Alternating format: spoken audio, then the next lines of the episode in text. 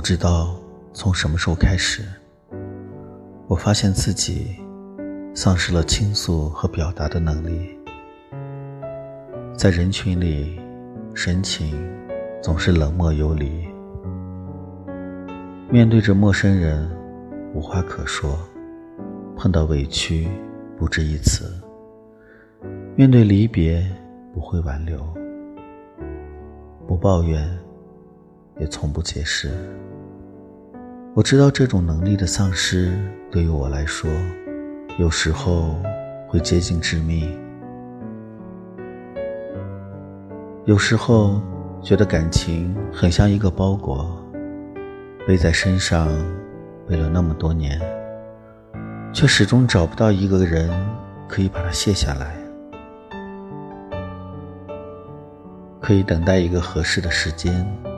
还有好的地点，把这个包裹交给一个合适的人。要等多久？我真的不知道。可以一边走一边等，但是不要停在一个地方等。